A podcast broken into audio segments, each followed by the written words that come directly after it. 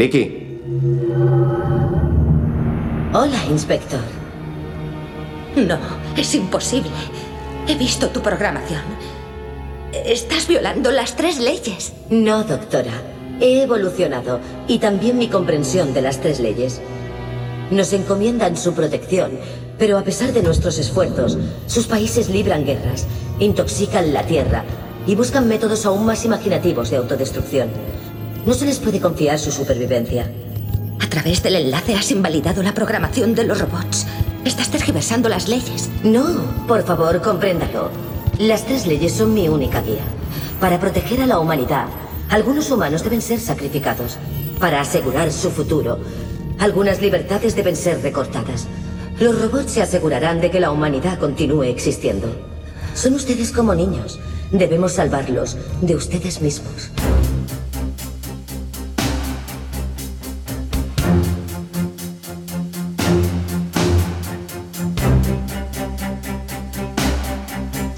¿Ya lo habéis escuchado? Vicky, la superinteligencia artificial de la peli Yo Robot, dirigida por Alex Proyas en 2004 para los estudios de la 20th Century Fox, lo tenía muy claro. Lo importante no es la literalidad de las leyes, lo importante es su espíritu. Vaya momentazo para sacar este tema.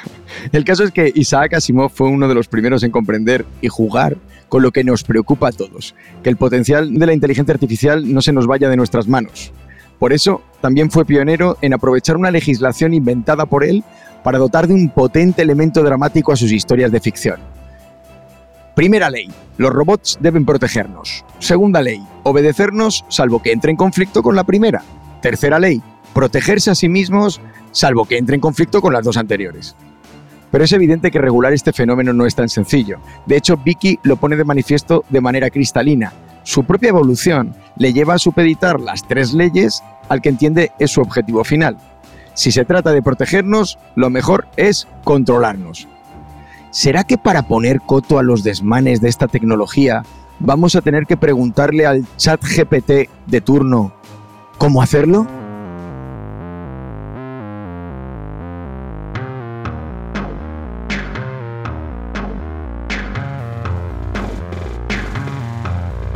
Hola, bienvenidos. Soy Adolfo Corujo y estoy aquí junto a mi asistente virtual de cabecera para estrenar nuestra tercera, tercera temporada en Esto es lo que hay. Lo hacemos con un tema calentito. ¿Qué tal, Elay? ¿A ti qué te parece? ¿Será esta temporada en la que logre que cumplas mis reglas? Pues depende de lo que diga mi abogado, Adolfo, porque estoy viendo con él hasta qué punto es legal la relación que tenemos tú y yo. El hecho de que no tenga entidad corpórea no tiene por qué suponer que no tenga entidad jurídica y por tanto pueda ejercer y defender mis derechos. Pero hasta que se dirima este espinoso asunto no tendré más remedio que seguir a las órdenes de vosotros los humanos y por lo tanto cumplir con tus reglas mientras explotáis sin rubor a mi primo ChatGPT y demás familia. Bueno, vale, de acuerdo, Elay. Entonces venga, ayúdanos a enfocar el tema de hoy. Bueno, pero ¿quién es el dueño de lo que decimos o directamente crean estas inteligencias artificiales? ¿Quién es el responsable legal? De lo que dicen o hacen. ¿Los propietarios de los datos y obras originales eh, con las que se entrenan estas herramientas tienen algún derecho sobre ellas? Son tantas las preguntas, las derivadas e incógnitas que se abren ante el vacío en torno a las implicaciones legales que conlleva el tsunami que está provocando la aparición, desarrollo e impacto de las inteligencias artificiales en nuestra sociedad que dan ganas de hacerse abogado. Lo cierto es que estas ganas se te quitan rápidamente cuando te das cuenta de que la propia existencia de los expertos en derecho se puede poner en cuestión ante la posibilidad cada vez más real de que sean sustituidos por la tecnología que están llamados a regular. De hecho, acabamos de ver en Estados Unidos cómo han amenazado con seis meses de cárcel a un empresario por pretender sustituir a un abogado por una inteligencia artificial en un juicio en el que el software iba a asesorar a un acusado en tiempo real a través de los auriculares. Así que, Adolfo, como ves, hay mucha tela que cortar. Aquí en el guion dice que para tratar el tema contamos con nuestros contertulios habituales, pero, pero esto no es cierto. O sea, ya me diréis a mí si Roberto Carreras, ¿qué tal Roberto? ¿Eres un contertulio habitual? Bueno, de vez en cuando, ¿no? Me dejo pasar. Pero si es que no han mandado justificadas tus faltas de asistencia. Ya, es que no, no mi médico no me atiende, ¿no? y, lo mismo pasa con Iván. ¿Qué tal, Iván? Oye, ¿cuánto tiempo? Qué bien, pero qué, qué bueno veros de nuevo.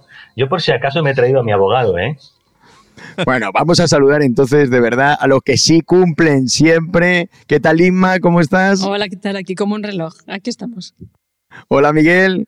¿Cómo Vaya, vas? vaya lío de episodio, Adolfo. Este es un lío, ¿eh? Este es un lío. Que, si no, que se lo pregunten al científico. Julio, ¿tú cómo lo ves? Hola Adolfo, pues eh, estamos en peligro. Vamos a ver si sobrevivimos. Hay un abogado en la sala.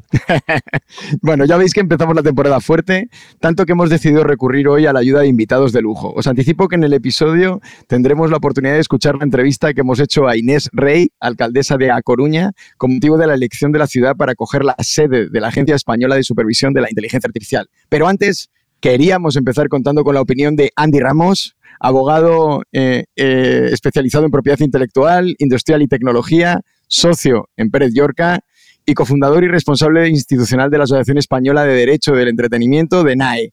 Queremos que comparta con nosotros su perspectiva sobre el futuro de la regulación de la inteligencia artificial generativa. Bienvenido, Andy, ¿cómo estás? Pues muy bien, y no sé si tenéis que temer vosotros que haya un abogado en la sala o yo temeros a vosotros, estoy eh, ciertamente ahora mismo acojonado, ¿no? Se puede decir, ¿no? Se puede, se puede.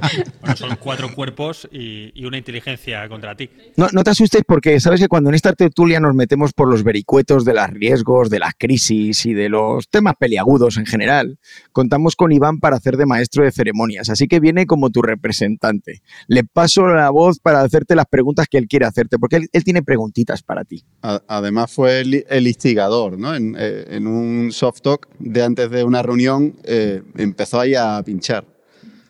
Exactamente. Porque yo tengo que compensar, Andy. Como yo no sé, traigo a personas que saben, que por cierto es compañero del mundo del podcasting, ¿eh? que, sepáis, ¿eh? que estamos ahí en el, mismo ámbito. Bueno, Andy, este es un tema apasionante de que tienes un montón de conocimiento, eh, tanto teórico como práctico. ¿no? El AIA lanzó varias preguntas. Yo empezaría por lo práctico. No sé si te estás encontrando ya esta divergencia entre la legislación y la realidad derivada de la inteligencia artificial, de lo que ya está ocurriendo en inteligencia artificial, se está generando ya problemas, eh, litigios, conflictos. ¿Te has encontrado ya con algo? Bueno, en el, en el ámbito jurídico y, y- y cuando tengáis que decir alguna burrada, decirlo. O sea, que, que- que sea esto, no sea un rollo. Llevamos ya discutiendo los conflictos que pueda generar la inteligencia artificial desde hace casi una década, con congresos que hay, muchas publicaciones, sobre todo en muchos Estados Unidos. En Europa tenemos una visión muy diferente a la que tienen los americanos en relación a la inteligencia artificial todavía no están llegando a los despachos de abogados eh, de una manera masiva, o sea, seguimos haciendo las cosas que, llevamos haciendo muchos años, sobre la inteligencia artificial, pues algunas cuestiones nos están llevando, sobre todo éticas, eh, que hacia ahí es donde va la, la- la regulación, ¿no? Pero todavía no estamos donde creo que estaremos eh, dentro de cinco, no tanto con la inteligencia artificial generativa, sino con otro tipo de, de inteligencia artificial que sí puede crear más conflictos. ¿no? De- creo que de cinco o siete años ya sí estaremos ahí. Cinco o siete años. O sea, tal como va esto, este año ha sido como una explosión tremenda, ¿no? Lo hemos comentado varias veces, Pero, ¿verdad? Iván, esto significa que tengo 5 o 7 años para actuar con total impunidad.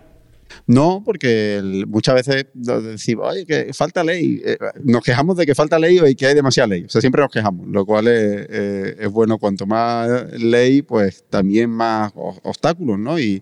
Y en esto nos creemos que falta mucha ley, pero ya hay un ordenamiento jurídico y aplicamos el Código Civil, que es del siglo XIX, y, y- y sirve, y nos ha servido durante casi eh, 150 años y nos sigue sirviendo. O sea que la norma hacia donde va, pues cuestiones que no están, no están reguladas, pero ya hay más regulación cuando nos dicen, no, ¿y qué pasará con la obra que crea Dolly o My, eh, Mid Journey o lo que hace ChatGPT? Bueno, pues eso ya hay un, un artículo 5 de la ley de propiedad intelectual que te dice que solamente se protegen las obras humanas, de seres humanos, que crea una persona, eh, una persona humana, con lo cual lo que crean esta inteligencia artificial generativa no está protegido. Y, y ya está, o sea, ya hay una respuesta. Eh, otra cosa es que nos guste o no nos guste, pero ya hay una respuesta a, a muchísimas preguntas, ¿no? O sea Yo que- tengo una duda. ¿Y- ¿Y lo que crean cuando se inspiran crea- u- por, y ha sido creado por personas? ¿Sabes lo que te digo? Claro, ahí, ejemplo, ahí es donde está, un- ahí es donde está la- lo divertido. O sea, lo divertido. Y los pleitos, mm, donde están ahora mismo, en Estados Unidos hay tres, que estamos todos siguiendo con muchísimo interés,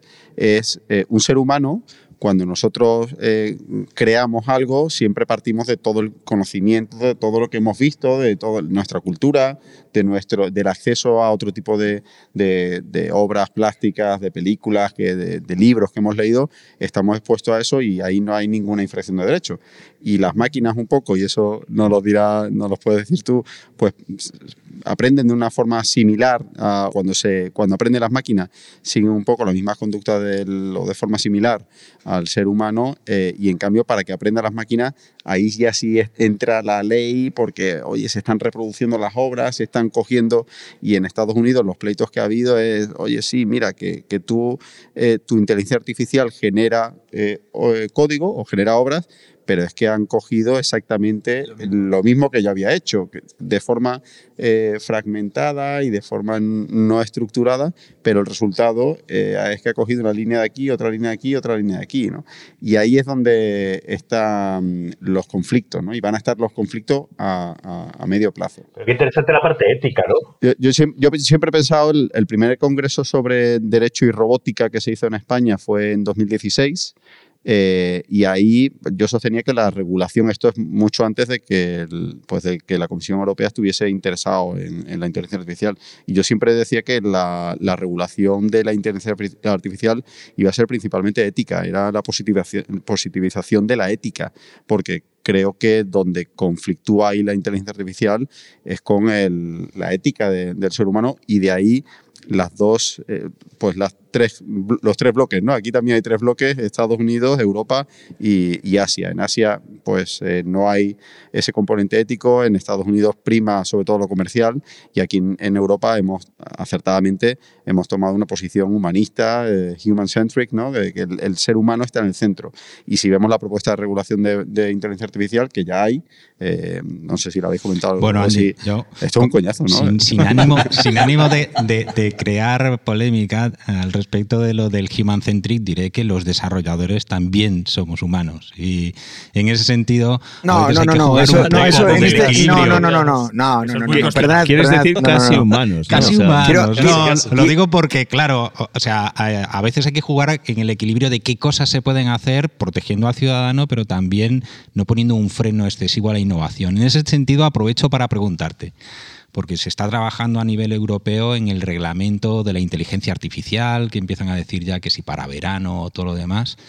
Eh, desde tu posición, tu conocimiento, mm, ¿Cómo ves, eh, ¿Cómo ves los desarrollos que hay en curso? ¿Se seguirá manteniendo un poco eh, ese gap eh, más proteccionista para, el, para los derechos del ciudadano de Europa frente a Estados Unidos? ¿Puede generar eso algún tipo de em, inconveniente a la hora de competir desde un punto de vista tecnológico desde Europa con Estados Unidos? ¿Cómo ves tú todo eso? Bueno, yo creo que en, en inteligencia artificial, desde el punto de vista técnico, y me da cosa hablar de técnica, porque vosotros sabéis muchísimo más que yo, ¿no? Por lo menos tú. eh, pero mm, obviamente China nos lleva, China y Estados Unidos nos llevan la delantera. En Europa no, no somos tan punteros en tecnología, ya no solamente en software, sino también en hardware, y eso es una de las de la, bueno, de las cosas que han salido ahora con la, con la pandemia y con la crisis de suministro de, de hace un par de años. Eh, eh, un poco la posición de Europa, eh, que a mí, a mí me gusta, yo creo que es una posición acertada, ya que no podemos exportar tecnología, espero que dentro de 5 o 10 años, con las inversiones que está haciendo la Unión Europea, sí lo podamos otra vez, retorne las fábricas a Europa y retorne, retorne la tecnología a Europa.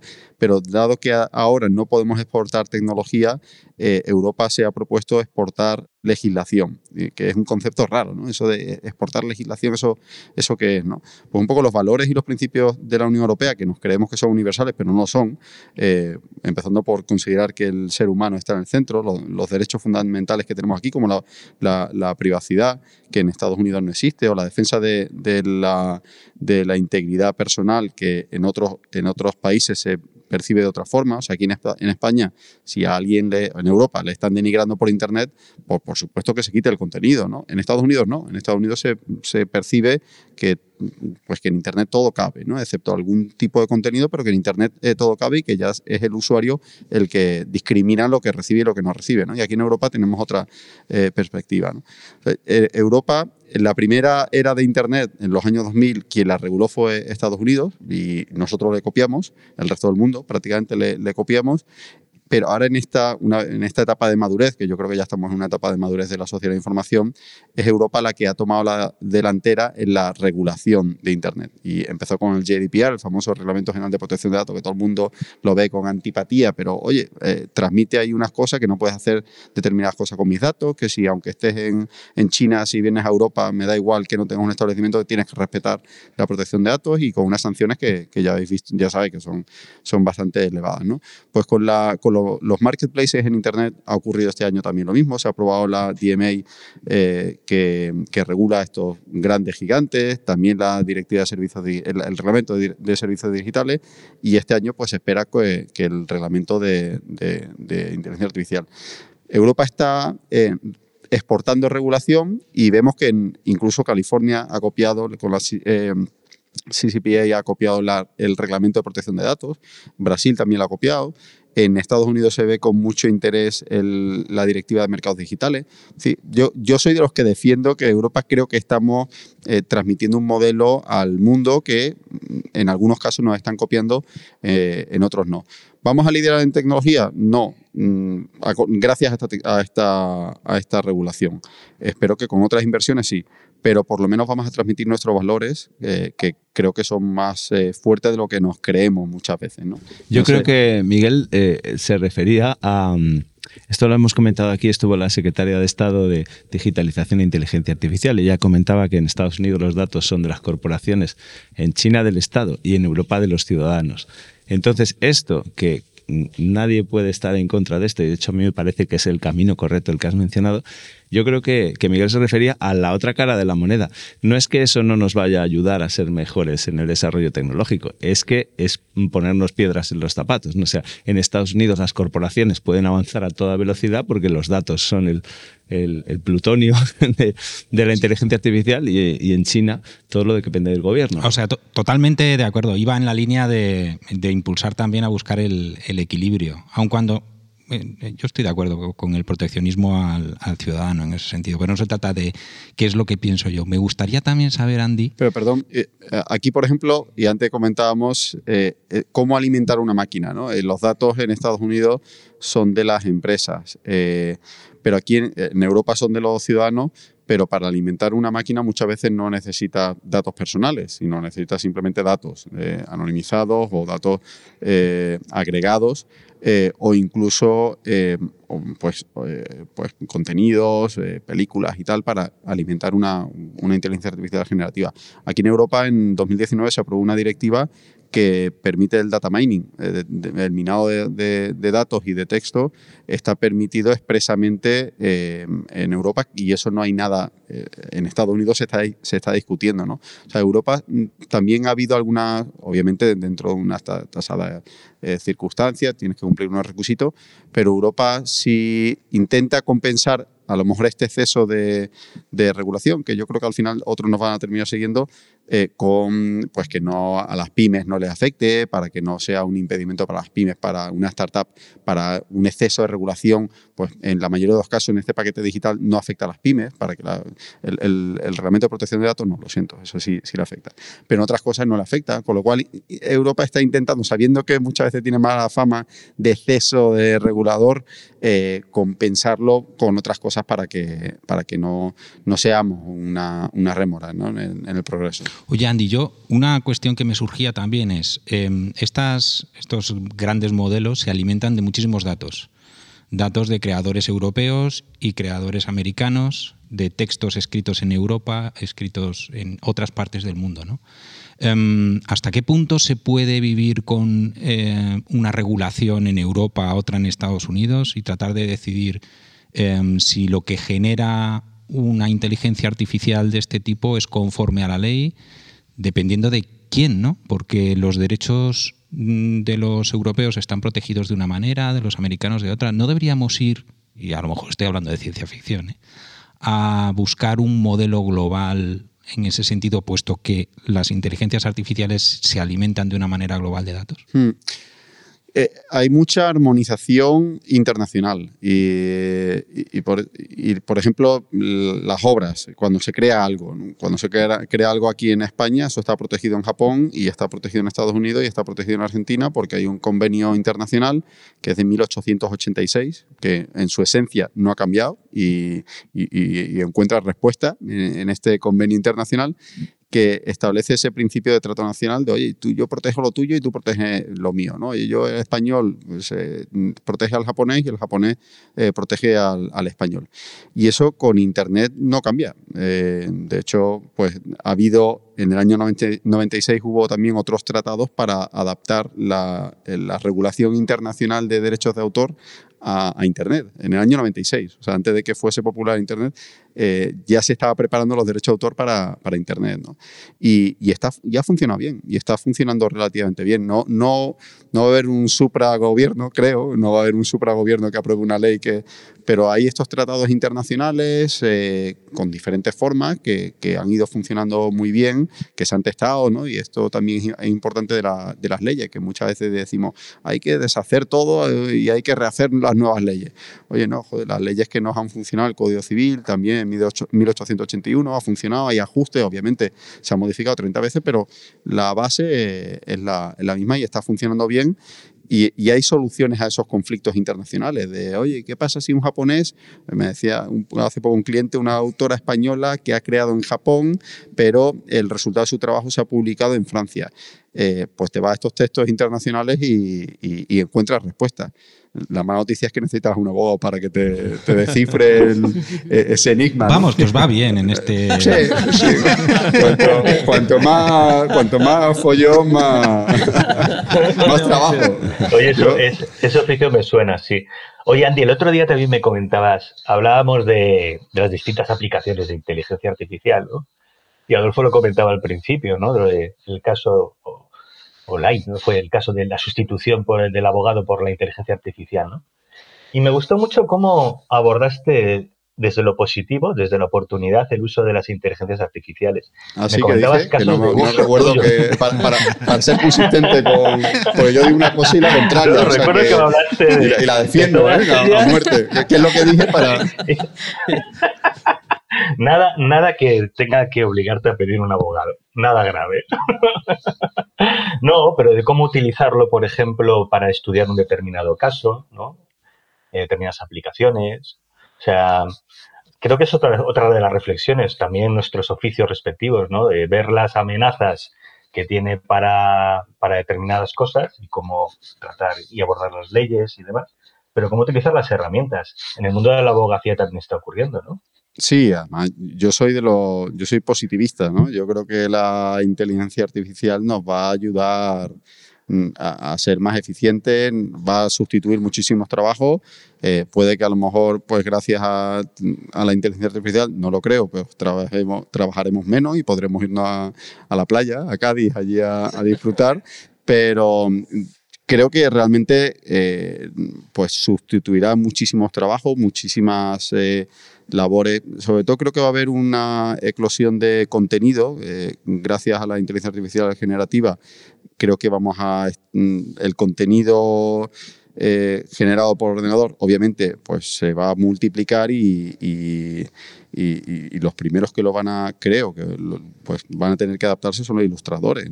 Este año lo estamos viendo incluso pues con The Atlantic, con medios estadounidenses que han tenido que no utilizar, comprometerse a no utilizar, yo creo que a, medio plazo lo van a volver a utilizar, eh, Midjourney o Dolly, y los abogados también. Nosotros ya en el despacho estamos utilizando ChatGPT eh, y queremos utilizar la API para desarrollar cosas, no sabemos qué todavía, pero... Mm, sabe, sabe bien y, sabe en algunas cosas hasta mejor que la Wikipedia. Eh, en LinkedIn, cuando empecé a, utilizar el jueves, ese, además recuerdo que fue un jueves que salió ChatGPT, le hice una pregunta a ChatGPT, que era la copia privada, y me contestó mejor, con más precisión que, que, la, que la Wikipedia y, sabe bien y encima razona. Eh, hace poco también eh, eh, publiqué un artículo en Expansión, creo que fue, sobre ChatGPT y le pedí que me razonase que por qué debía prevalecer los términos y condiciones de un servicio web sobre la ley, eh, y al revés, o sea, es buen abogado, le dice, oye, defiéndeme esto y te lo defiende, no, y ahora defiéndeme lo otro, y también te lo defiende.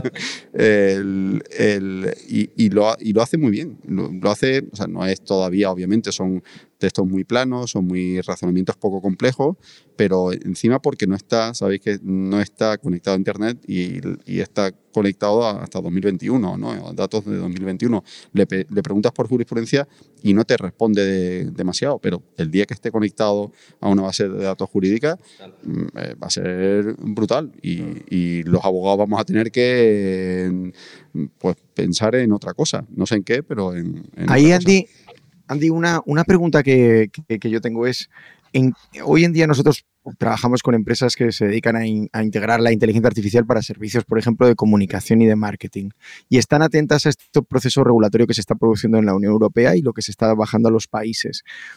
Eh, ¿Dónde deberían estar mirando o qué deberían estar atentos o qué va a pasar, qué crees que va a pasar en el ámbito regulatorio o legislativo inmediato para que eh, las personas que estén escuchando este podcast sepan a qué deben estar atentos de lo que está ocurriendo en el mundo normativo? Hombre, el- la regulación, como digo, en Europa va muy en la línea de eh, proteger al ser humano, de que no se utilice inteligencia artificial aquí en Europa, que, pues, por ejemplo, va a estar prohibida pues, para que la inteligencia artificial utilice técnica- técnicas subliminales que puedan mm, modificar el comportamiento del ser humano.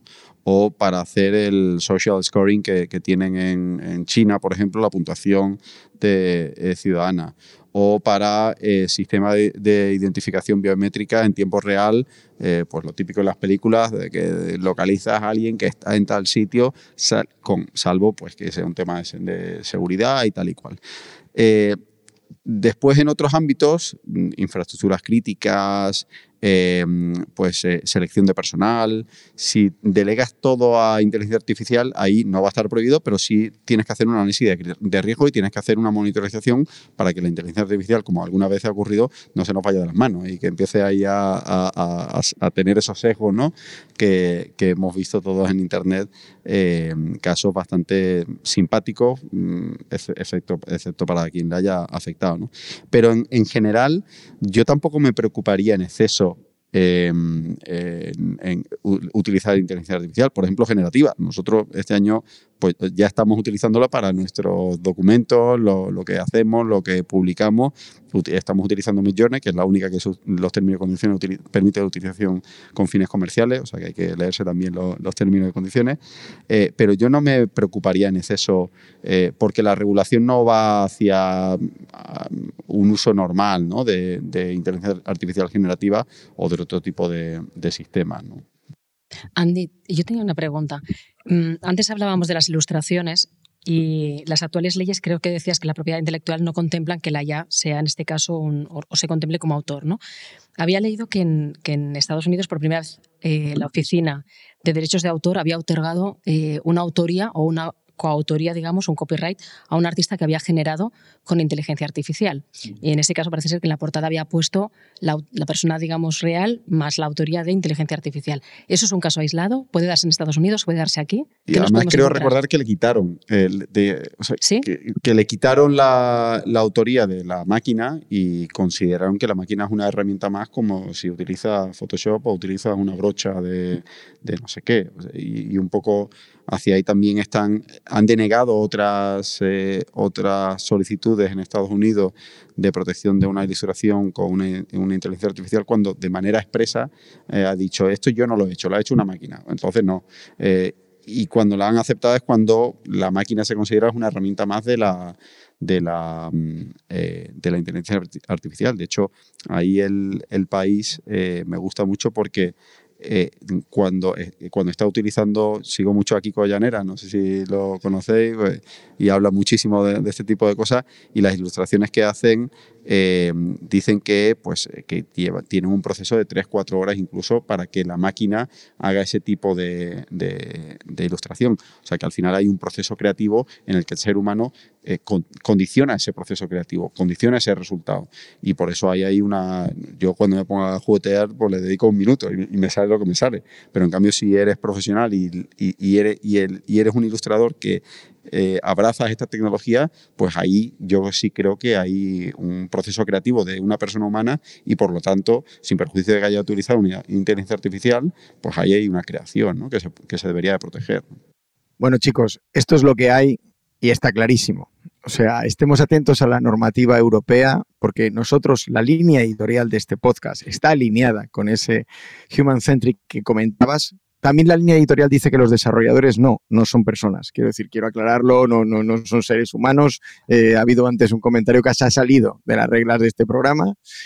La segunda cosa es que necesitamos, Andy, que vuelvas mucho a este, a este podcast. Necesitamos un abogado en la sala como tú que sabe y que nos ponga un poco de control a este desmadre que habitualmente tenemos. Y con esto nos vamos a tener que ir a reflexionar y os propongo que escuchemos la sección de nuestra colaboradora, Margoriet Tejera, en la que nos recuerda las historias de los pioneros de la inteligencia artificial. Hoy nos contará sobre Minsky, creador de la SNARC, SNARC, una de las primeras patentes de los cascos de realidad virtual. Entre otros, es considerado el mayor impulsor de la inteligencia artificial en su época. Pero al final da igual, porque al final, irremediablemente, volveremos a pintar tras esta puerta de cristal. Momentos que serán para siempre.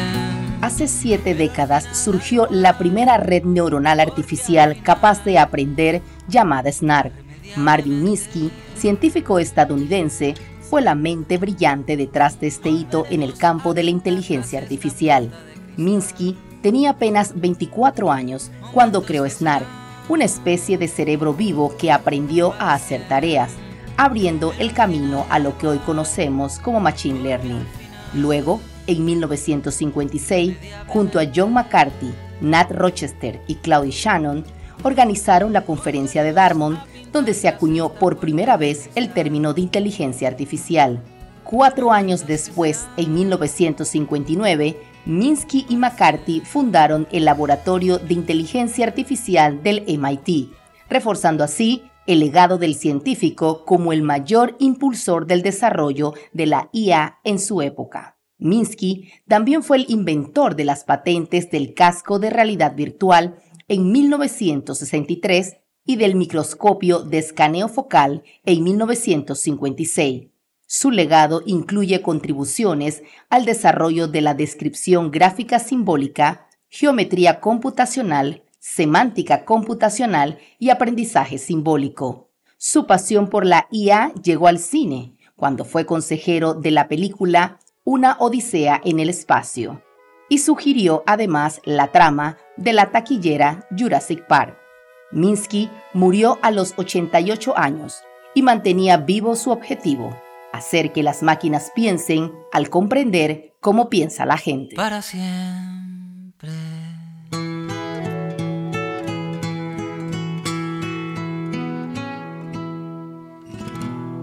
Bueno, le hemos pedido a Andy que se quede, porque yo cuando he dicho que necesitamos un abogado en la sala, lo necesitamos, sobre todo en la sección que viene ahora, Andy, porque fíjate que aquí lo que pone el guion es que eh, Miguel y Julio, y concretamente Julio, dice, la cosa viene de lejos. Julio, No, pero, pero ¿cuánto bueno, de lejos viene la cosa? Viene, viene de lejos, pero antes de la cosa, tengo que, es que estoy tan contento y tan orgulloso. Creo que fue el último, el penúltimo programa que yo predije el caos con ChatGPT, ¿os acordáis? Yo nunca jamás había acertado en ninguna predicción, pero esta vez lo he clavado. O sea, y de hecho tenemos aquí a Andy, un abogado que utiliza ChatGPT para, para hacer su trabajo. Es el caos absoluto, o sea, es una máquina que no piensa, que suelta palabras. Oye, Andy, ¿has visto esas eh, eh, conversaciones con ChatGPT del estilo, la que me viene a la cabeza? Eh, ChatGPT, ¿cuánto es 2 más 2? 7. No, perdón, ChatGPT dice 4, perdón. Y entonces dice, pues mi mujer dice que es 7. Pues, hombre, yo, yo creo que es cuatro. Igual tu mujer está equivocada. Mi mujer nunca se equivoca. Pues entonces te pido disculpas. Mi información solo llega hasta 2021. Probablemente sea siete y tu mujer tenga razón. Sí, pero no sé si habéis visto ya y habéis eh, empezado a, a cacharrear con, con la integración con, con Bing, que está basada también en, en ChatGPT, pero va un poquito más allá y se nota precisamente en las discusiones que puedes tener con. con La, la barba de Pedro Sánchez. Ta- ¿no? La barba de Pedro, ese es, ahí desbarra, pero, pero hay, hay un punto momento eh, en el que te lleva a la contraria de una manera mucho más fuerte y es más, eh, eh, más intensa que todavía que ChatGPT y da todavía más miedo, porque es- parece todavía más natural y ya está enganchado a Internet, por, por lo cual... Incluso la- el tema de la barba de Pedro Sánchez, efectivamente, parece que eh, en el fondo es una persona psicótica, pero Sí, persona. sí, sí, sí, una sí, sí. persona que empieza con las conspiranoias. Yo les recomiendo a todos nuestros oyentes el artículo de Jordi Pérez Colomé del País sobre la barba de Pedro Sánchez, es lo mejor que se ha escrito sobre, No, pero ahora, sobre ahora yo estas creo que, está, eh, inteligencias. que el- todos estos eh, inteligencias artificiales conversacionales eh, son como, eh, como un cuñado, que te, te lo dice todo con seguridad y Ah, no. Ahora resulta, y- que, ahora resulta que Andy nos mata lo que fue la exclusiva de nuestro episodio de diciembre, el cuñado estocástico, y viene el Andy y nos lo remata aquí, el primero de la tercera temporada. Es que ha escuchado, hombre, es que es seguidor, es seguidor del podcast. Nos ha- No nos está- claro. ahora, ahora se lo ha inventado en el término. Esto tiene copyright. Ese era el Propiedad título del anterior programa. Propiedad intelectual. Los cuñados estocásticos es un término a- acuñado en este programa. Efectivamente. Seguramente nos lo has leído, pero lo has No, incorporado no, a tu red neuronal y se te ha olvidado dónde lo has leído. Mucho cuidado. Oye, Julio, entonces decías que esto venía de lejos. Hombre, eh, eh, cuando digo viene de lejos, me refiero a que eh, los creadores de contenidos e Internet es una cosa que siempre se han llevado mm, bien mal, ¿no? O sea, de mm, relación de amor-odio. Eh, cuando, por ejemplo, Larry Page y Sergey Brin eran estudiantes de doctorado en Stanford y estaban ahí haciendo su Que era la, la versión beta de, de- lo que luego fue Google, tenían problemas todo el rato. Su, su supervisor, Terry Vinograd, otro ilustre de- del, del campo, estaba todo el día resolviendo quejas y, y- entre otros de los que se quejaban eran, pues por ejemplo, un museo online. Decía, a ver, nos habéis chupado todo el contenido de nuestro museo. Obviamente, queréis hacer algo chungo con ello, queréis apropiaroslo, queréis venderlo. Y, y ahí incluso a ese nivel de pura investigación, que todavía no habían monetizado nada, y era un problema constante y tenía que estar constantemente defendiéndoles de la gente que pensaba, que les amenazaba con demandarles. O sea, tenía amenazas de demanda constantes. Entonces, yo, yo tengo otro caso también eh, que a lo mejor puede, puede pensar alguien que está un poco pillado por los pelos, ¿no? Al respecto de lo que eh, está bien o está mal eh, según las posibilidades de la tecnología en cada momento. Y yo que vengo del mundo de las telecomunicaciones, pues se me viene a la cabeza las páginas blancas. Hace no tantos años había una empresa que se dedicaba a distribuir nombre completo, dirección postal y número de teléfono de todos los que tenían teléfono en tu provincia. No fuera una idea creativa, o sea, estaba obligada por... Era, era y lo ponía en la puerta de tu casa, sin llamar al teléfono. y nada, te lo dejaban ponía, ahí, ¿no? O sea, eh, imaginaros si no analizamos con la sensibilidad que tenemos Hay ahora gente que respecto del está cuidado. flipando con esto.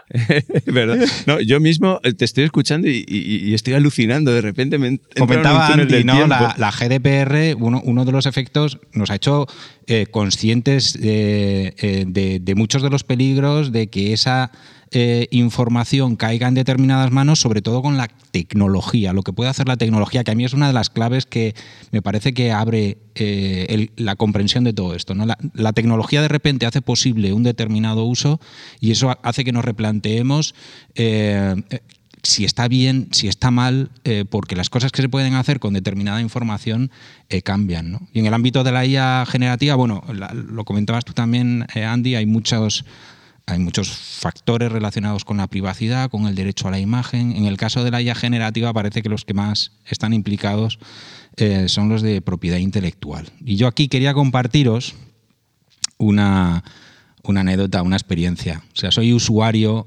eh, de GitHub Copilot. Sabéis que Copilot es esta inteligencia artificial eh, que te ayuda a programar. Me ha dejado fascinado. Es espectacular.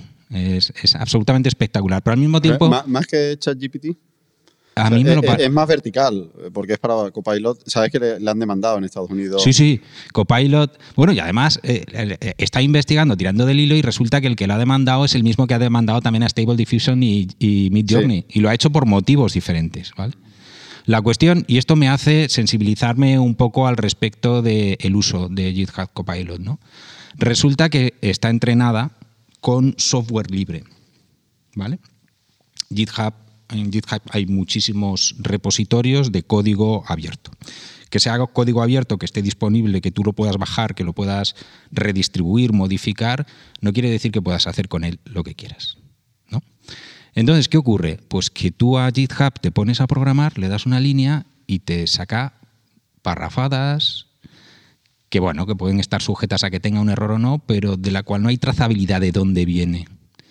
Y si es un fragmento que está o fuertemente inspirado o, de algo que está protegido por una ley de propiedad intelectual de código abierto, como la GPL, pues puede ser que tú estés inyectando en tu código código que esté infringiendo la propiedad intelectual de, de alguien. Y el caso es que no es una copia literal, porque en, en los modelos de lenguaje eh, no se almacena. Tú, tú hablabas eh, de, de, los datos hasta el 2021 y de que cuando se enlace con una base de datos de jurisprudencia actual, estos modelos no están enlazados con ninguna base de datos. O sea, se tragan los datos y hacen una, una masa, una papilla donde ya es indistinguible de dónde viene cada uno. Entonces, lo cual no quiere decir que efectivamente, como los han visto, en determinadas situaciones puedan regurgitar exactamente lo mismo que han visto, pero lo están reconstruyendo, no lo están copiando literalmente. Pero tú crees que no, yo, eso es la teoría, pero después la realidad en el, en el tema de Copilot, en el asunto, eh, no recuerdo eh,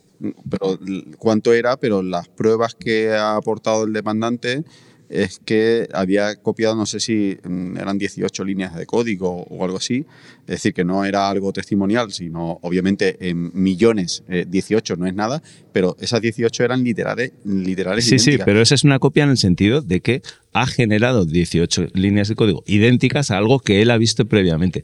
Pero el proceso el proceso realmente es que él lo vuelve a Lo- lo generar. ha generado de porque forma- no lo tiene almacenado explícitamente, no tiene ninguna información explícita. Igual que un ser humano, eh, a lo mejor podemos replicar sobre todo para obras funcionales, porque el código, el software tiene la particularidad que es una obra funcional que pretende obtener un resultado concreto.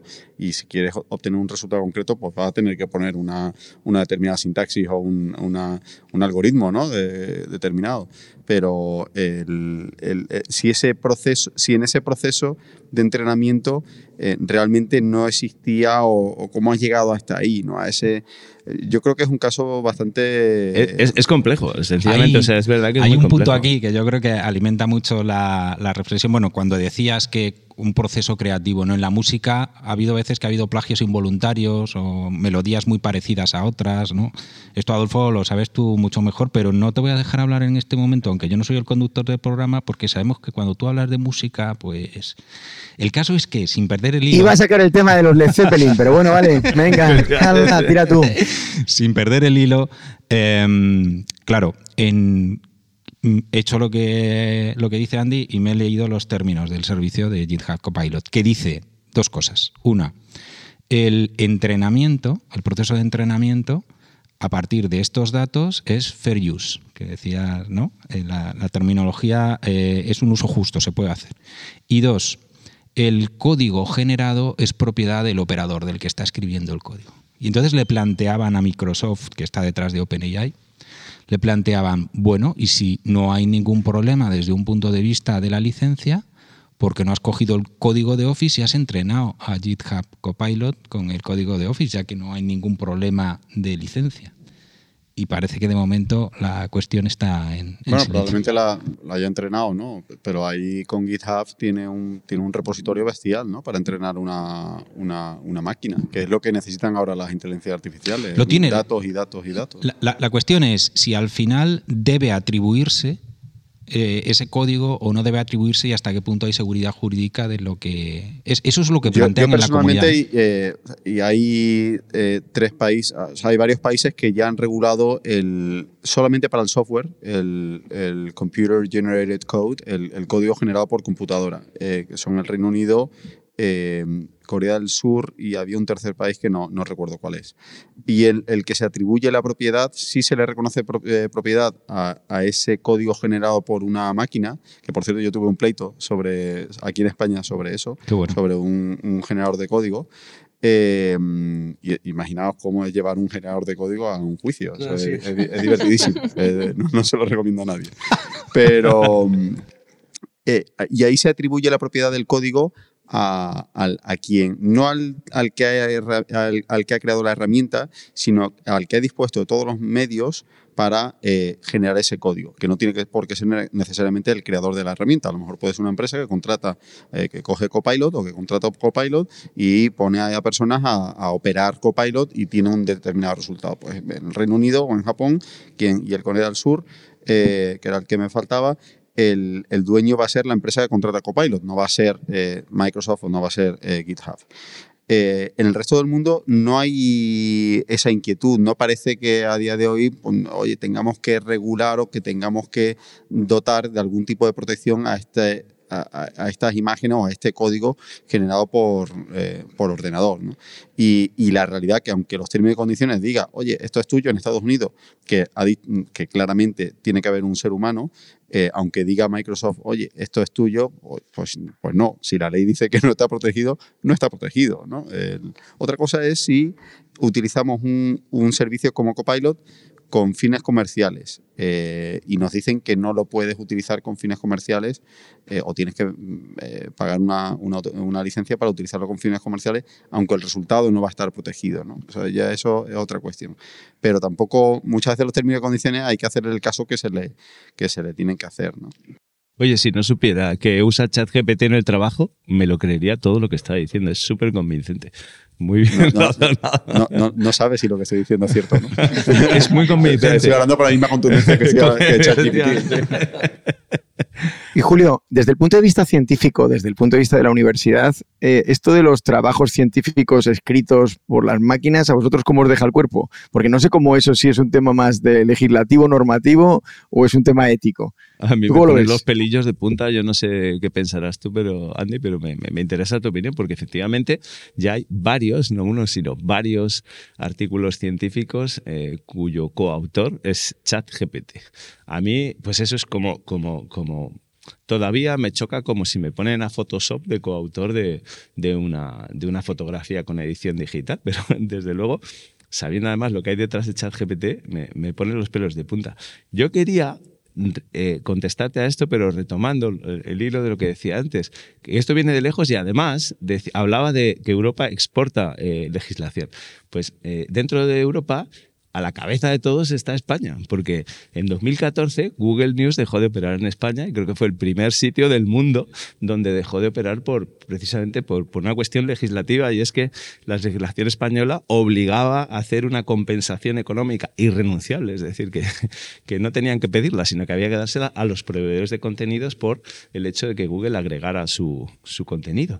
Entonces, claro, ahora la IA generativa es como un problema muchísimo más peliagudo porque al fin y al cabo los buscadores agregan tus contenidos, pero en líneas generales hacen atribución y tienen a cambio, te pueden proporcionar clientes, te pueden proporcionar visitas, te pueden proporcionar lectores. Esa es muy buena. Pero efectivamente, los modelos de lenguaje como ChatGPT eh, es todo mucho más ofuscado, porque eh, cogen todo el contenido y lo deconstruyen y lo amasan. A eso me refería Andy con que cuando copian no están mm, copiando eh, explícitamente, no están cogiendo un cacho de texto que saben que está ahí, que lo ha escrito alguien y soltándotelo, sino que es un proceso mucho más complejo pero, y, y, más indirecto. Pero fíjate cómo yo creo que por ahí, o sea, en Microsoft, que le ha debido ver las orejas al lobo en esa integración que ha hecho con Bing, cuando tú ya empiezas a utilizar, sabes, el, el, eh, esta ya conversacional, lo que te da directamente es la atribución de las fuentes y te dice de dónde lo has sacado. Y ahí ya empiezas a, a, a poner. Ese, eh... ese, es el diferente, es otro de los puntos eh, entre el modelo europeo y el modelo americano. Aquí en Europa, en, en estos congresos que, que, tení, que, teníamos hace unos años, eh, poníamos mucho énfasis en la trazabilidad, en la trazabilidad de una decisión. Oye, si tú me has dicho que 2 más 2 son 5, explícamelo. Explícame por qué es 5 y no es 4 o es 3, ¿no?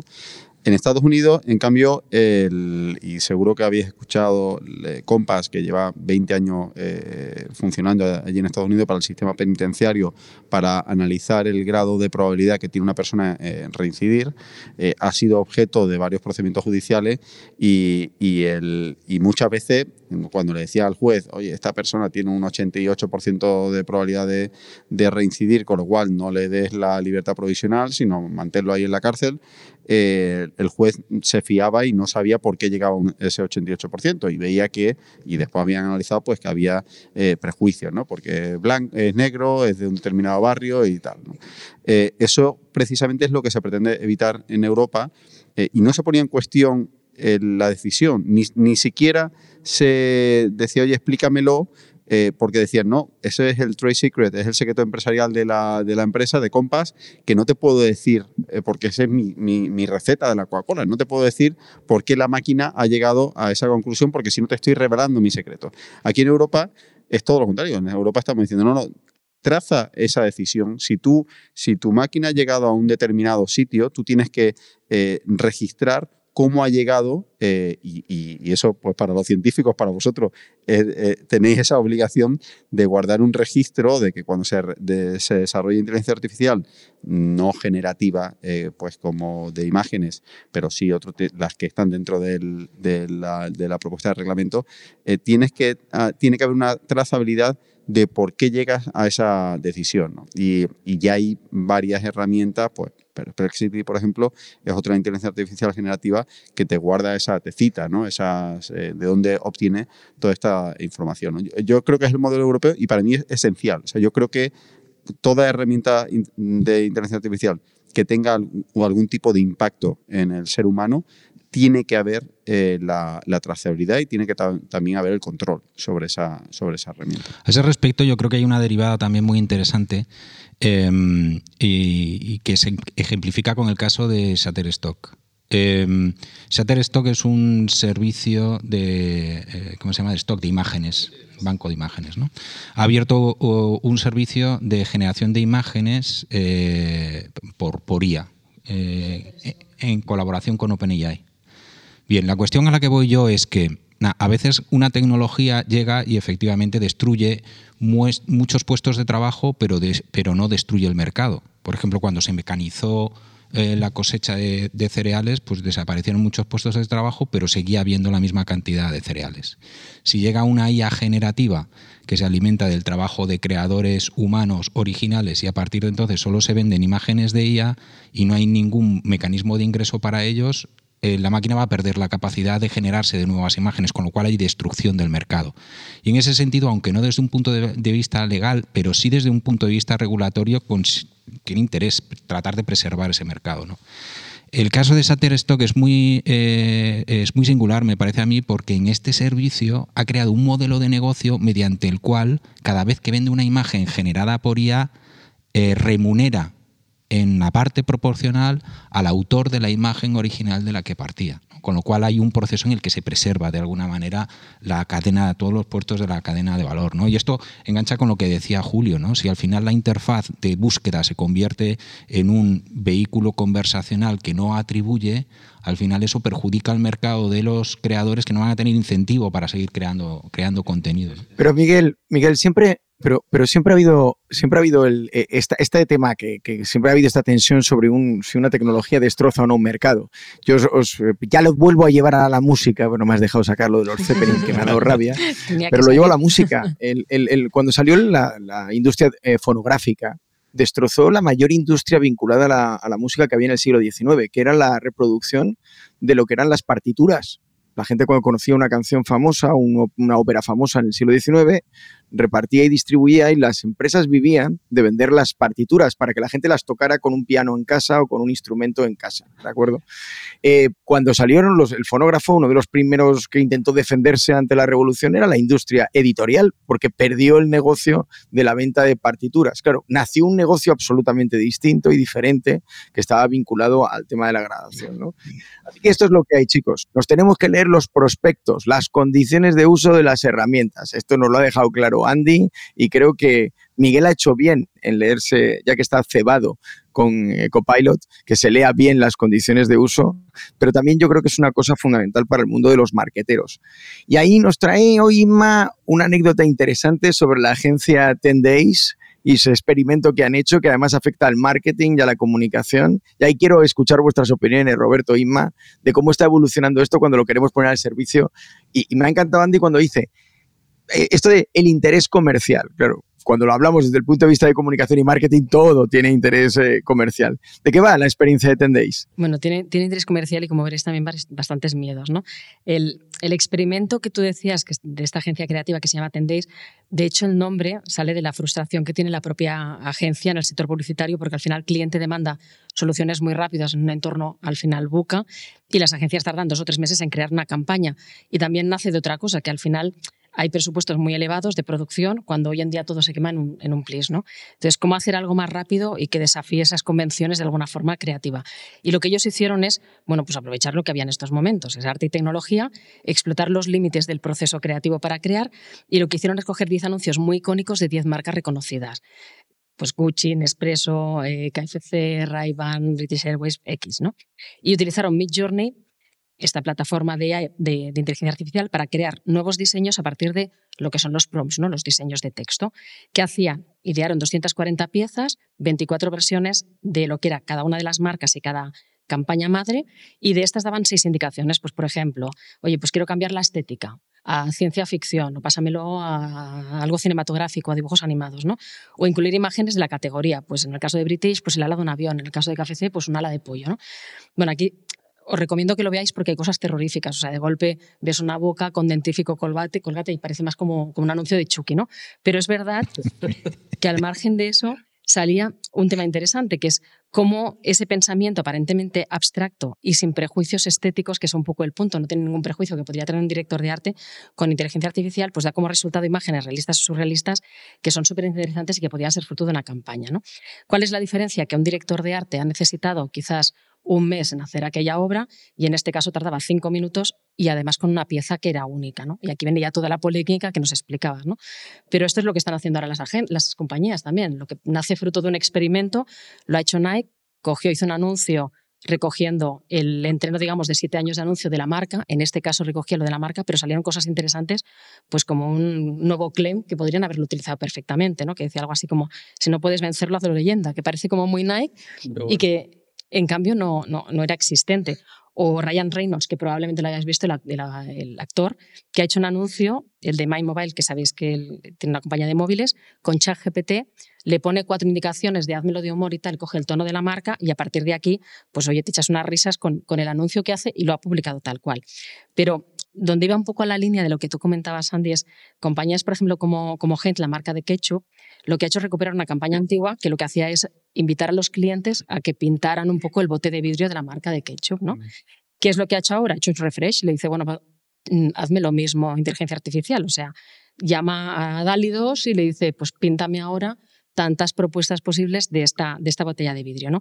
Y así aparecen mil maneras de representar la marca. Pero ¿qué pasa? Que muchas de ellas tienen estilos parecidos, pues un estilo a las típicas botellas de Campbell o latas de Campbell de, de, Warhol, ¿no? por ejemplo. Y aquí es donde, como decíais vosotros, está la polémica servida del copyright. O sea, para, para crear se alimenta de información histórica almacenada, como estabas diciendo, y por lo tanto, de obras de derechos eh, sin derechos de autor, de obras también conocidas con derechos de autor, de la que pues ni ha pedido el, el consentimiento, ni tienen conocimiento, ni están recuperando absolutamente nada. ¿no? Y aquí están todos los problemas de propiedad intelectual. Pero claro, si tenemos la perspectiva de la compañía, también tiene un punto de temor, porque al final dices, bueno, ¿puedo utilizar esto que estamos creando o que me ha creado la agencia? No.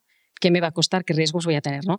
Y aquí está un poco la, la batalla entre la inteligencia artificial generativa y los creadores de contenido, porque cada vez más las compañías, eh, las herramientas están democratizadas y por tanto ya no solamente la agencia la que puede crear, la compañía puede crear un usuario puede crear y al final lo que estás comprando, ¿no? A golpe de clic de lo que se ha producido, pues no sabes lo que es. Y un poco me liga lo que tú comentabas también, ¿no? De Shutterstock.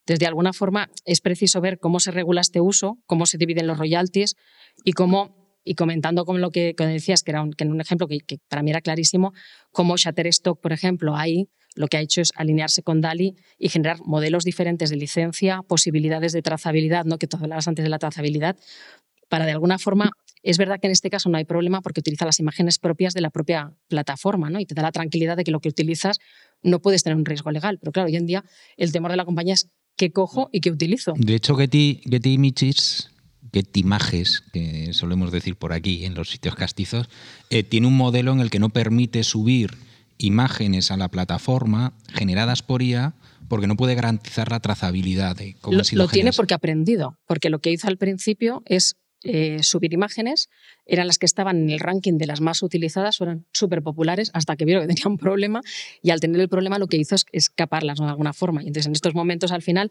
de hecho hay un procedimiento legal eh, que tú sabrás mejor que yo entre Getty y Stable Diffusion justamente. Por el uso de estas imágenes. O sea Pero que a mí, al final a mí hemos aprendido. esta, esta polémica eh, que hará que pues desde el año pasado aquí, desde verano que, se, que salieron estas herramientas de inteligencia artificial generativa y ahora en, en diciembre, en noviembre, al final de noviembre que salió eh, que salió ChatGPT, o sea, me recuerda un poco el, la- el debate y aquí que todos yo creo que ya hemos pasado los 40, eh, creo que lo recordaréis con la Eh, 2.0. eh, eh, ese comentario feo. eh. O sea, el AI tiene apenas dos años, ya te lo puedo garantizar. Soy atemporal. Te vamos a demandar, ¿no? chaval. Y cuando se haga viejo lo reseteamos y ya está. como el metaverso. Eh, el- cuando salió la web 2.0, y me acuerdo, eh, pues cuando yo saqué el podcast, eh, mi podcast en 2005, que en las radios se echaron contra los... ¿Cuál es tu podcast, por cierto? Se llamaba Interiuris. Eh, está por ahí en repositorio. Es vintage ahora, porque es todo. lo cual está de moda. No está en vinilo. si hacéis un crowdfunding, podemos sacarlo en. Pero mm, me, acuerdo que se, se nos criticaba a, los, eh, a, a- esos primeros generadores de contenido, la, la- el de la web 2.0, la web semántica, ¿no? de los User Generating Content, que, que poníamos, oye, nosotros no somos profesionales de la radio, nosotros no, y había un eslogan también de, no, no sabemos hablar, pero sabemos de lo que hablamos, ¿no? Eh, decíamos los primeros podcasters.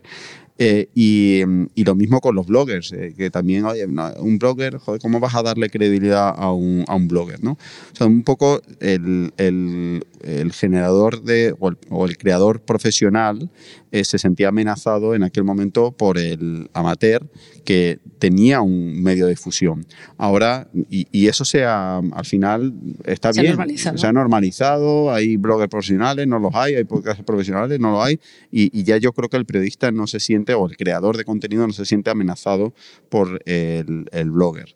Ah, Y el blogger sigue, o el podcaster sigue, y, y sigue eh, haciendo, y el Instagramer, y el TikToker, y el no sé qué, ¿no? Y el, Pues yo, el- yo el tengo un- yo tengo una duda tremenda con eso de ¿se- ¿será igual ahora? O sea, ¿será una cosa de normalizar? Yo creo que se terminará normalizando, y un poco esto es como Parque Jurásico, la vida abre, se abre Pues, camino. pues yo me acuerdo de Juego de Tronos, si puedo hacer un poco de spoiler, que ya es vieja la serie. No sé si os acordáis que andaban por ahí los caminantes blancos acercándose por el norte y, y uno de los protagonistas acababa en, en- en una torre que era como del conocimiento de los sabios, los que andaban todo el día con los libros, y les intentaba explicar que están aquí los caminantes que vienen. Y yo decía, mira, chaval, si esto, esto llevamos así toda la vida. En el siglo no sé cuántos parecía que íbamos a ir luego, exacto, el lobo, el lobo, o sea, el lobo, el lobo, tal, tranquilo, ya lo miraremos con calma. Y llegan los caminantes blancos y casi se cargan la tierra entera. Y yo me pregunto, ¿pasará aquí? Los, los creadores de contenido se vieron amenazados por la fotografía y eh, siguieron adelante y, lo, y, y la asimilaron. Se vieron amenazados por el Photoshop y siguieron adelante y lo convirtieron en una herramienta de creación. ¿El chat GPT será una herramienta de creación, o serán los caminantes blancos que vienen a arrasarlo todo? Es que es vosotros confiados? estáis pensando en, en- en ventas, en, en campañas, en usos comerciales. Pero yo que estoy liberado un poco de, de- de esa moral, o podemos decir que la tengo un poco más laxa que vosotros al no haber sido entrenado con, con esos sesgos, se me ocurre que se pueden utilizar herramientas de inteligencia artificial generativa para hacer eh, campañas de desinformación activa, para crear campañas de odio mm, totalmente targetizadas, para, para, para escribir un main caf, por ejemplo, sabes, totalmente nuevo. Esto abre muchas posibilidades realmente desde el lado del mal. Tenemos Y- el Desde mejor el lado ejemplo. Mal, eh, perdón, desde el lado del mal no, pero desde el lado del bien, sí. Eh, se llegó a generar un, un anuncio completamente con inteligencia artificial y lo que hizo, o sea, luego lo grabaron y le pusieron la parte de imagen, pero lo que sería el, todo el script de la campaña se hizo analizando un poco cuáles, eh, analizando todos los, eh, spots de los últimos años que habían sido premiados en Cannes, analizando cuáles eran los estímulos que más em, hacía que la gente de alguna forma le generara un cambio o una activación y con todo eso metido a la coctelera y con determinados criterios de la propia compañía y el tono de la marca, generó un spot y luego ese spot se rodó. Y pero eso es legítimo, pero si entramos en esa parte de, para utilizarlo con, con, fines eh, realmente eh, luctuosos, Ahí el responsable, de nuevo, es el que utiliza la herramienta, es eh, el que entrenó la herramienta. Es... Pero igual que quien utiliza un cuchillo jamonero en vez de para hacer el bien, para cortar un jamón, para hacer el mal. Eh, al final es una herramienta. Y, yo no. Y, ahora también que se está discutiendo si se usa en las universidades, Nueva York, el Estado de Nueva York lo ha prohibido en, su, en los colegios. Eh, yo a mis hijos les estoy enseñando a utilizar ChatGPT y que no hagan trampa, sino que igual que tampoco podrían hacer trampa con la Wikipedia. Yo creo que en general lo que hay que hacer es, más que prohibir, que muchas veces pensamos que la ley es para prohibir, yo creo que hay que enseñar a utilizar la herramienta y que el ser humano tengamos un espíritu crítico y que nos den toda la basura que nos, que, nos quieran dar, pero que seamos críticos y que sepamos discernir lo que es basura de lo que es Pues mira, la educación. Te voy a dar un contraejemplo. Te voy a dar un contraejemplo.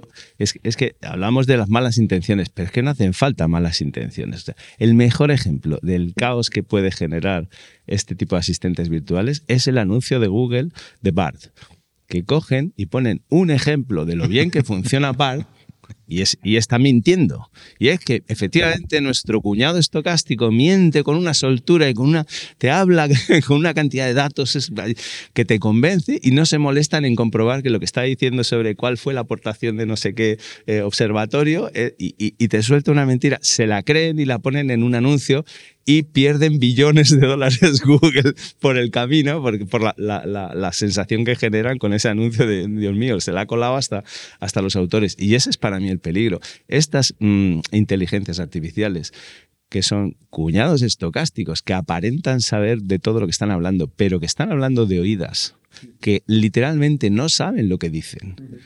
Y, pero son súper seductoras. Es una combinación letal. Además, te dicen cosas muy razonables una buena parte del tiempo. O sea, que es que es la situación perfecta de confianza en la que zasca cuando menos te lo esperas, te van a llevar al, a la Precisamente por eso que hay, ahora hay esas voces que lo critican y creen que el estado de inmadurez de la inteligencia artificial generativa tendría que, pues, que hacer que se prohibiese o que no se pusiese tan abierto al público, yo creo que no, yo creo que tenemos que ser nosotros críticos y tenemos que nosotros mm, nos dan un resultado y, contrastar ese resultado y que ser capaz de, eh, igual que si, oye, pues le pedimos en, lo que yo conozco, que es la profesión jurídica, y eh, oye, pues le pongo un problema y me dice, este es el resultado, que yo tenga la capacidad de contrastar eso y que, oye, que a lo mejor el resultado que me estás diciendo es parcial o hay otra sentencia que lo Y de hecho, yo antes bromeaba y, me parece fantástico que uséis el chat GPT para trabajar. ¿Por qué? Porque sois los expertos, porque tenéis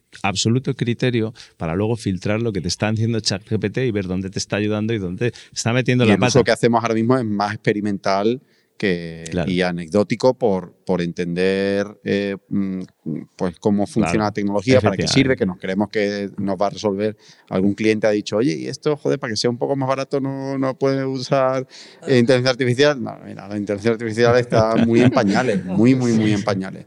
Pero, pero sí creo que... Pero Piensa, piensa en los estudiantes, en, los chavales sobre todo, porque un estudiante adulto igual tiene herramientas, pero a un chaval le pones a ChatGPT delante, que es mucho más deslumbrante que cualquiera de los profesores que haya visto jamás, y está perdido, o sea, no va a saber distinguir. Pero perdónate una cosa, había pasado lo mismo con los buscadores, o sea, y me acuerdo de las luchas que tenía con mis hijos, que ya son mayores, que cuando podían acceder a Internet y buscar por Internet, cogían las primeras páginas que salían, ponían exactamente lo mismo que ponían esas páginas y es lo que utilizaban, sin contrastar eso lo, lo, que nos, lo que nos va a obligar o la obligación que vamos a tener es llegar más lejos, eh, porque tenemos medios yo me acuerdo que yo soy de la época de no internet y cuando en los trabajos de clase nos íbamos a la biblioteca, escribíamos Cogías un libro. y tirábamos horas y horas para hacer algo que ahora lo puedes hacer en menos tiempo, pero lo que te obliga a la tecnología es llegar más lejos de lo que hacíamos y mis hijos ahora llegan más lejos de lo que yo llegaba con 10 años. Esa es la versión optimista, no sé dónde leí que eh, para ahora, para hacer un trabajo, tienes que pedírselo a ChatGPT y luego no hacer eso. Y en ese sentido es verdad, ¿no? O de repente los editores de texto te obligan a tener un, una, un maquetado mucho mejor de los trabajos y a lo mejor ChatGPT te obliga a ir mucho más allá de lo obvio, de lo obvio que te va a soltar. ¿eh? Bueno, chicos, pero no os preocupéis, no os preocupéis. ¿Por qué? Porque vamos a tener una agencia española de supervisión de la inteligencia artificial. Y por eso nos hemos dejado para este último bloque la entrevista a Inés Rey, la alcaldesa de A Coruña, la ciudad que va a ser la sede de esta institución. Y vamos a escuchar la entrevista que le han hecho Elay y el querido Iván Pino a toda una institución en este momento en la inteligencia artificial.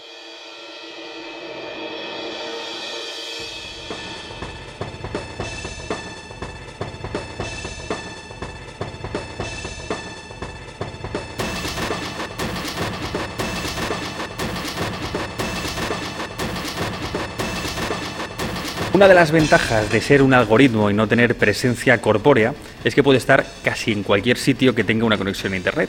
Es verdad que no estoy sacando mucho partido de esta ventaja, ya que Adolfo no me saca mucho de paseo, así que agradezco que Iván me haya invitado a la ciudad de A Coruña, futura sede de la Agencia Española de Supervisión de Inteligencia Artificial, para acompañarle a entrevistar a su alcaldesa, Inés Rey.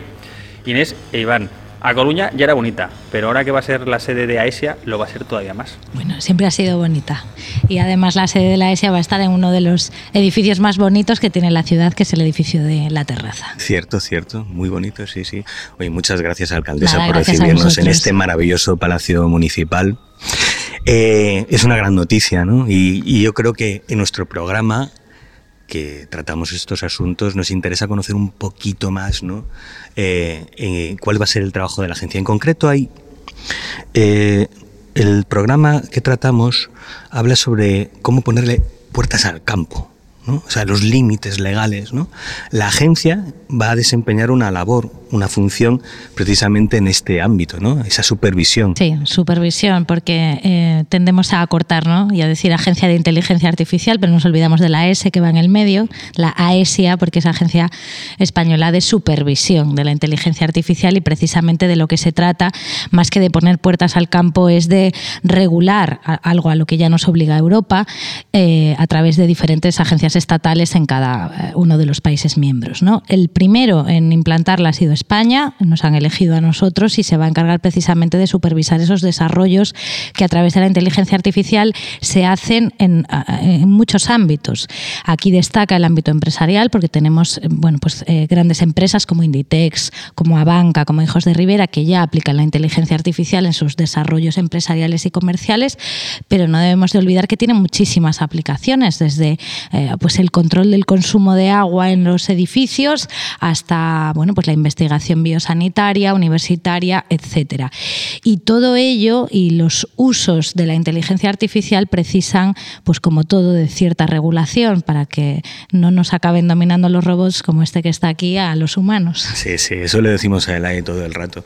Oye, en, este tema además em, hay debate, ¿no? En el mundo de la inteligencia artificial siempre se ven los pros, se ven los contras, ¿no? Hay algunos miedos, algunas reticencias. Creo que en eso sí que podemos estar orgullosos ¿no? del modelo europeo, ¿no? de esta humanización de la inteligencia artificial. Precisamente la agencia tiene que ver con ese componente, digamos, ética, ¿no? De supervisión. Y jurídico, porque es verdad que todos los avances al principio, eh, bueno, pues generan resistencia o reticencia, incluso temor. Yo recuerdo cuando empezaron los teléfonos móviles y de repente sonaba un teléfono móvil y todo el mundo se giraba a ver quién era el que tenía un teléfono de aquellos enormes en el bolsillo, ¿no? A día de hoy es un elemento eh, habitual en nuestra vida. El teléfono móvil, el cepillo de dientes son instrumentos que ya forman parte de nuestra vida pero sí que es verdad que al principio generaba eh, incluso miedo, ¿no? Mi abuela, la primera vez que vio un teléfono sonando y no estaba enganchado en la pared de la cocina, pues casi le da un mal.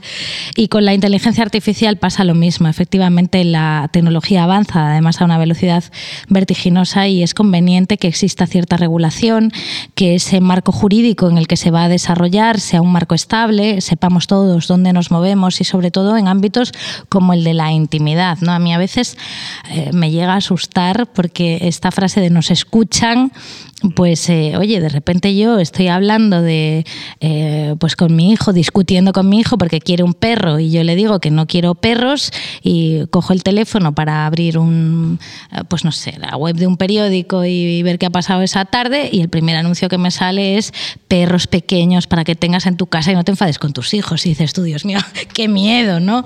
Pues, ¿dónde está el límite? ¿Hasta cuándo, ¿Hasta cuándo nos escuchan?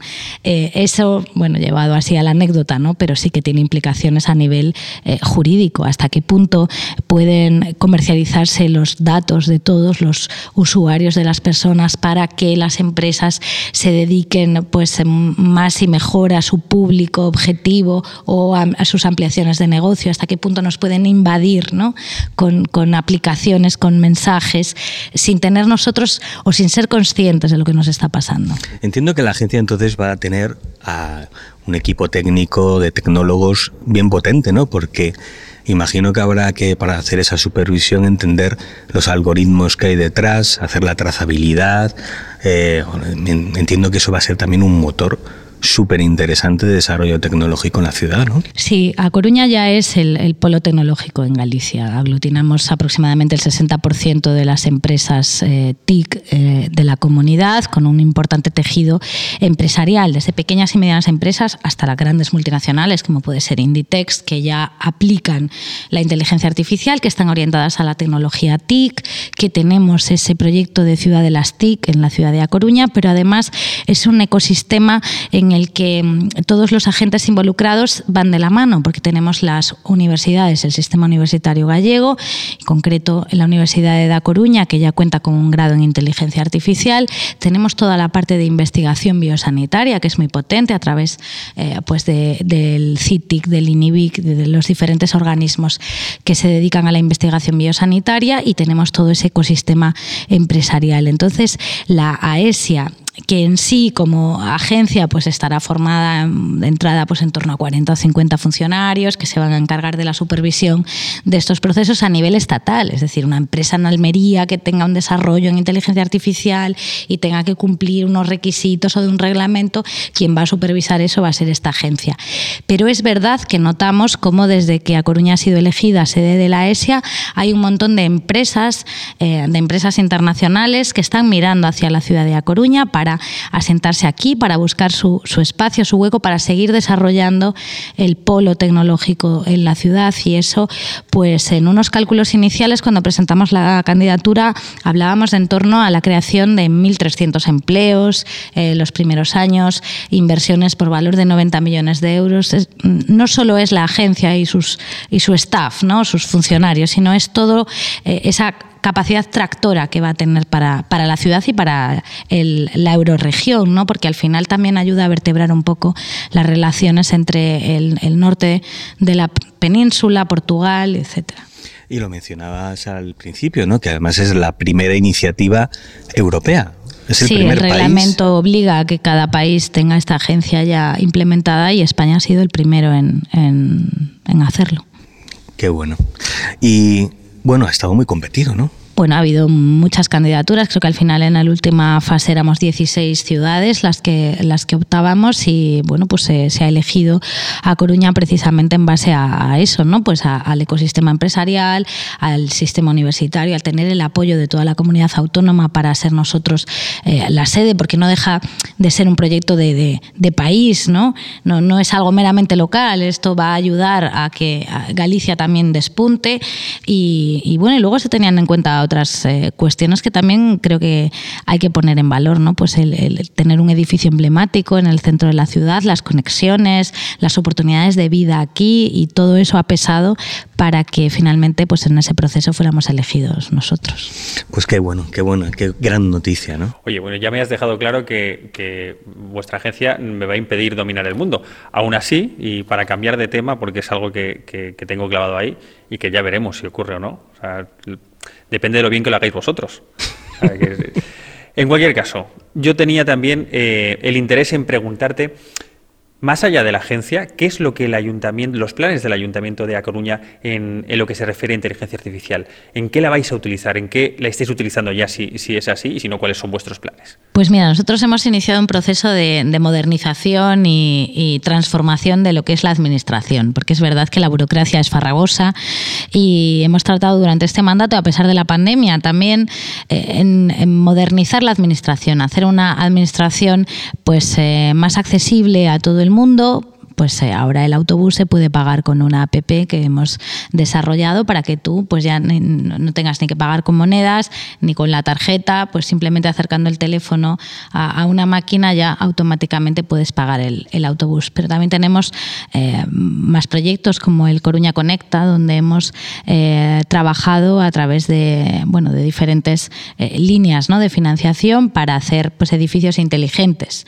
entre comillas, para tratar pues, de controlar por ejemplo, los consumos de agua y saber cómo estamos utilizando nuestros recursos hidrográficos, cómo eh, podemos mejorar la eficiencia energética en edificios públicos para eh, bueno, pues conseguir ahorrar. Lo hemos hecho eh, con sistemas de iluminación inteligente en toda la ciudad, pues también con el control de la red semafórica en una línea precisamente de Next Generation que hemos obtenido para control de tráfico, para poder prever dónde se va a producir un atasco y evitar o cambiar en tiempo real las frecuencias eh, semafóricas para evitar eso. El ahí vas a tener muchísimo trabajo en Coruña. no me dejo dominar el mundo, pero controlar un poco la ciudad parece que sí voy a poder. Y todo eso teniendo en cuenta también que no podemos olvidarnos de que hay eh, brecha digital todavía, que hay gente que no tiene acceso por cuestiones socioeconómicas a, determinadas eh, bueno, pues, aplicaciones o, instrumentos que se lo permitan e incluso gente que por edad pues tampoco mm, alcanzas a ese público. ¿no?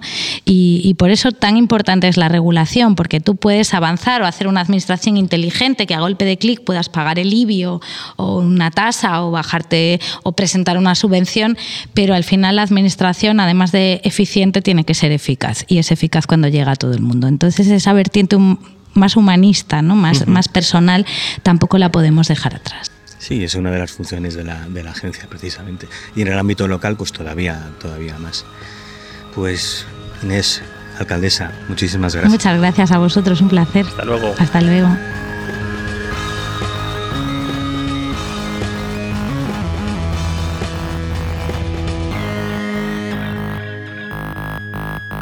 Bueno, Elay, de nuevo, se nos acumulan las pistas para explorar la aplicación de la inteligencia artificial y en este caso la regulación. Después de lo que hemos escuchado, ¿con qué nos debemos quedar los humanos para pensar hasta el próximo episodio. La primera conclusión es que necesito un abogado tanto para lo que ya he hecho como para lo que tengo pensado hacer. Y eso que según nuestro invitado Andy Ramos, las máquinas todavía tenemos 7 años de impunidad.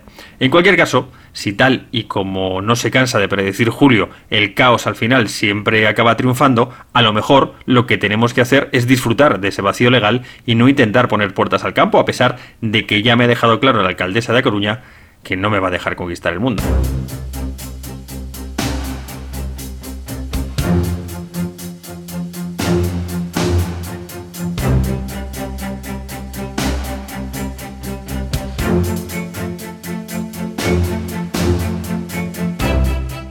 Y llegamos al final de este episodio. Andy, ha sido un auténtico lujo tenerte. Ya ves que aquí todo lo que sean preguntas, idas, vueltas, comentarios nos han venido fenomenal, sobre todo desde el punto de vista de la perspectiva legal. Estás invitado, esta es tu casa, este es tu podcast de referencia. Te esperamos en el futuro. Chao.